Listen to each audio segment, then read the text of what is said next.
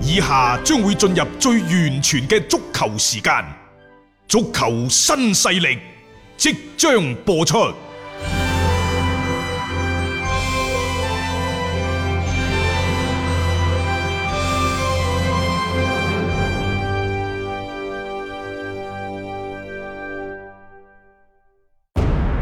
足球場，英雄地，幾多難忘時刻。攞翻住個波，從廣州太陽神到恒大富力，從東較場驚天一射到亞冠加冕，從童話變成現實，從英雄變成傳奇。最偉大嘅球員，最不可思議嘅入球，勝敗之間只有一線。神奇之處，魅力所在，一比零啊！各位，只可意會，更可言傳。足球新勢力，各位朋友好，歡迎收聽今日嘅足球新勢力。我哋首先想講講呢有關國足嘅情況。嗯，喺上個月，國足喺上海呢係進行咗一次嘅集訓，嗯，並且喺呢一次嘅集訓當中係打咗兩場嘅賽事，冇對外呢係作任何嘅轉播嘅。兩場波都係對陣呢上海灘嘅球隊上港同埋申花，咁啊結果一場四比一，一場四比零。但我哋喺節目當中不斷咁提示大家，呢啲咁嘅連可能熱身賽都算唔上。嗯都算唔上都不如嘅咁嘅練習賽、啊分隊賽等等，可參考嘅價值呢係極其有限嘅。嗯啊咁啊，但係呢，即係亦都可以多多少少係檢驗下佢哋集訓嘅成果等等。係啊，接住落嚟國足呢，就喺八月份仲會有一次嘅 集訓啦。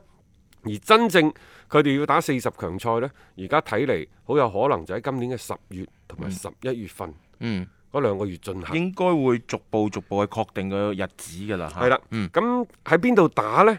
就按照最新嘅講法呢，就有可能會喺沈陽打。嗯，啊當然啦，沈陽呢曾經一度都被譽為中國足球嘅福地，因為零一年即係十九年前嘅十強賽，係國足呢就係、沈陽嘅五里河，大家仲記唔記得最啊？終出線啊嗱最嘛。終出線，但係嗰後尾仲放咗個雕像喺度 添。但五里河後尾呢，因為即係要開發其他嘅誒嗯呢啲一個用途啊啦嚇用途等等。係咯，咁呢就成個場就鏟晒啦，啊並且呢就被視之為中國足球嗰個福地嘅嗰個雕像，係咯，即係從呢度衝出亞洲走向世界等等嗰個雕像俾人鏟走咗啦，啊！啊今次呢就國足可能會喺沈陽揀邊個場呢？就沈陽嘅奧體中心，咁啊咁奧體中心可能就會作為呢、一個誒、呃中國隊嚟緊嘅四十強賽嘅主場，嗯，俾到個理由呢，就有媒體人猜測，嗯，就話攞嚴寒。啊去干擾就係四嚴十苛強賽嘅對手啊。後尾我一睇，我又覺得如果話打菲律賓呢，又真係凍到佢係唔適應嘅。 嚇，即係手騰腳震嘅。啊咁至於你話對抗敍利亞得唔得呢？嗯，咁就未必得。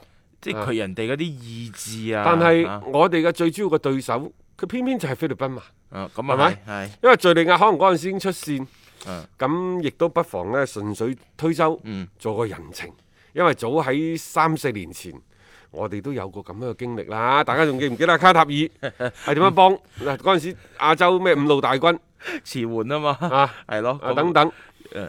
其實亦都多謝菲律賓人哋好快就將呢個朝鮮就拼佢拼咗係去第一個打頭陣㗎，係搞掂咗㗎。即係呢啲其實係有一個嘅，即係可能有故事喺裏面啦。即係嚟緊咁，你當然個主場嘅設置呢都考心思嘅。即係起碼你真係將自己嘅嗰個所謂嘅天時地利人和啊，有冇人入場我唔知啊，到時嚇。但係最起碼你嗰個主場嘅優勢係得以彰顯先啦啊。！話李鐵呢對沈陽奧體中心嘅嗰塊比賽場地同埋兩塊訓練場嘅草皮嘅質量都好滿意。嗯，啊咁啊！並且考察過程當中呢，遼寧省體育局嘅局長宋海就讚揚咗國足喺最近熱身賽所表現出嚟嘅良好嘅精神面貌。嗯嘿，唔通佢哋有內部嘅錄像？阿宋局長先睇咗，佢話：哇！你睇韋世豪喺場上都咁搏命嚇、啊即係誒、 呃李李鐵作為國家隊主教練，可以喺國家隊當中激發出球員嘅凝聚力同埋向心力啊等等，即係咁樣先至係叫國家隊嘛。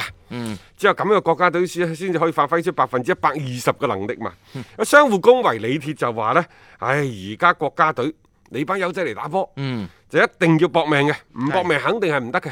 啊，話時話你塊場地嘅質量都唔錯，都唔錯等等，相互 恭維。啊，即係大家都即係好似幾有呢個意向啊嚇，即係叫走埋一齊啦。即係國足如果真係選址喺瀋陽呢邊作為主場嘅話呢，作為即係瀋陽嘅當地嚟講，佢又覺得係一種嘅即係榮其耀啦。啊實去到十月、十一月嗰陣時，即係嗰個嗰邊嘅天氣就肯定係凍。凍㗎，肯定敍凍。利亞嗰度凍唔凍呢？啊敍利亞嗰個位置唔會。我又覺得呢，即係話中國真係地大物博，幅係員遼闊。誒、當然啦，即係我哋喺選擇場地嗰度可以有好多嘅選擇嘅。嗯但係喺對手適應與否嘅前提之下，首先要確定我哋自己適唔適應。 我啱想講一樣嘢，我記得有一年打澳 大利亞，專登揀喺雲南嗰邊咧，仲要晏晝兩點開波嗰次，啊最後咪一比一嘅啫嘛。嗰啊場波你攞唔到着數嘅喎，所以有啲嘢唔一定話你諗到係咁，就一定係能夠進行得到。我一直認為呢，拉薩係中國足球嘅最強主 場，點解唔搬去嗰咁啊度？國際足聯都唔俾你搬去嗰度啦，係 嘛？喂，南美有隊波打記唔記得啊？叫玻利維亞，嗯，人哋嗰啲真係三千幾米嘅主場。嚇阿根廷啊、巴西啊巴西啊嗰啲球隊，佢係點去 㗎？即係佢係聽日打波啦，聽晚打波，佢聽日早上至去，係啊甚至乎聽日中午至去到，去到之後呢，就即刻衝 落場，熱身賽都唔熱啦，誒即係嗱嗱聲打完走。涼都唔沖嘅，嗱嗱聲打完啊，連滾帶爬咁走誒。所以即係每年嘅每一屆嘅南美洲嗰啲咩外圍賽，即係佢嗰啲咩美洲杯係唔使打外圍賽，咪夠唔打係嘛係？啊，唔係都唔夠隊伍係啊啊。，佢世界盃外圍賽咧，每年嘅玻利維亞咧，佢又排得唔係好前嘅，佢、往往係排喺第四到第六位之間。 嗯係嗯啊，即係佢輕易佢唔會掉隊，但係你話佢想衝入去世界盃呢，可能嗰十零廿屆佢係衝得個一兩屆嘅啫。唉、你冇理佢作客可能好差，但一去到佢主場呢，就強如巴西、阿根廷啊咩嗰啲智利嗰啲好就全部腳震㗎，去到嗰咁度。當然啦， 可能我哋踢中超嗰啲球員，因為你如果真係要上拉薩嘅主場呢，其實都都都震㗎。梗係震啦，即係我覺得嗰個適應嘅嗰、個誒嗰、個條件更加苛刻添。我都係覺得呢，其實誒、呃可以考慮下，即係嗯反正你要凍嘅，要熱嘅，要呢一個嘅啊啊高原氣候嘅。嘅係咯，啊，等等啊都可以嘗試，但係前提呢，既然李鐵咁睇重即係大家嘅呢一個誒、呃、為國拼搏啊嗯搏命嘅精神，呢樣嘢係大前提。另外即係你如果操到啲球員個個都話體脂得個百分之十都冇嘅，百分之零點幾啊九點幾啊，甚至乎個個仲勁過 C 朗嘅，嗯，咁啊不妨又可以試下嘛。係 好多嘅選擇噶嘛，可以嚇， 但係似乎好似沈陽佢會更加中意啲咯。但係呢，就瀋陽嗰度十月十嗯一月比較凍，佢嗰啲草皮呢，就類似一啲係抗寒類型嘅草皮。嗯，到期時應該呢，就唔會有太大問題嘅啫。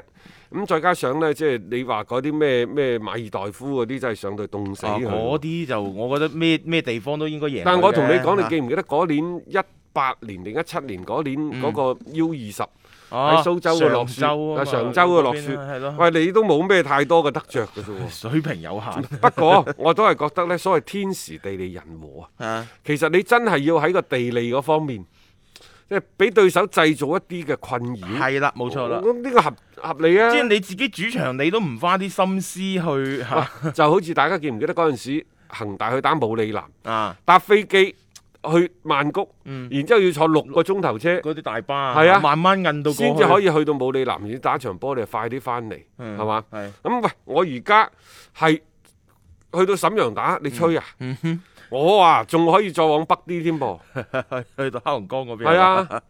可以嘅，可以去去試試嘅嚇。即係齊齊，即係去到 黑黑龍江咩齊齊哈爾啊、哈爾濱嗰度呢，啊就可能足球基礎相對薄弱。嗯，但係去到長春啊，長春係啦，係咪係咪嗰度係咪比沈陽更加凍啲呢？一切都可以去去考察下嘅。咁我好似佢今次考察嘅一啲地方都都集中就喺即係。反正就係即係東北嗰邊嘅一啲嘅位置啦，可能都係希望利用翻一啲嘅誒年底嘅時候相對寒冷嘅天氣係對對手造成一啲嘅困擾，因為你你到時真係保證唔到話入唔入場嘅，即係觀眾嗰邊啊，咁你可能冇咗一個所謂嘅現場加油助威嘅聲音啦，就唯有用天氣嘅呢一點呢嚟去阻攔下對手，咁呢個都係一個嘅好嘅一個諗法，睇下最終係咪真係揀咗喺沈陽先。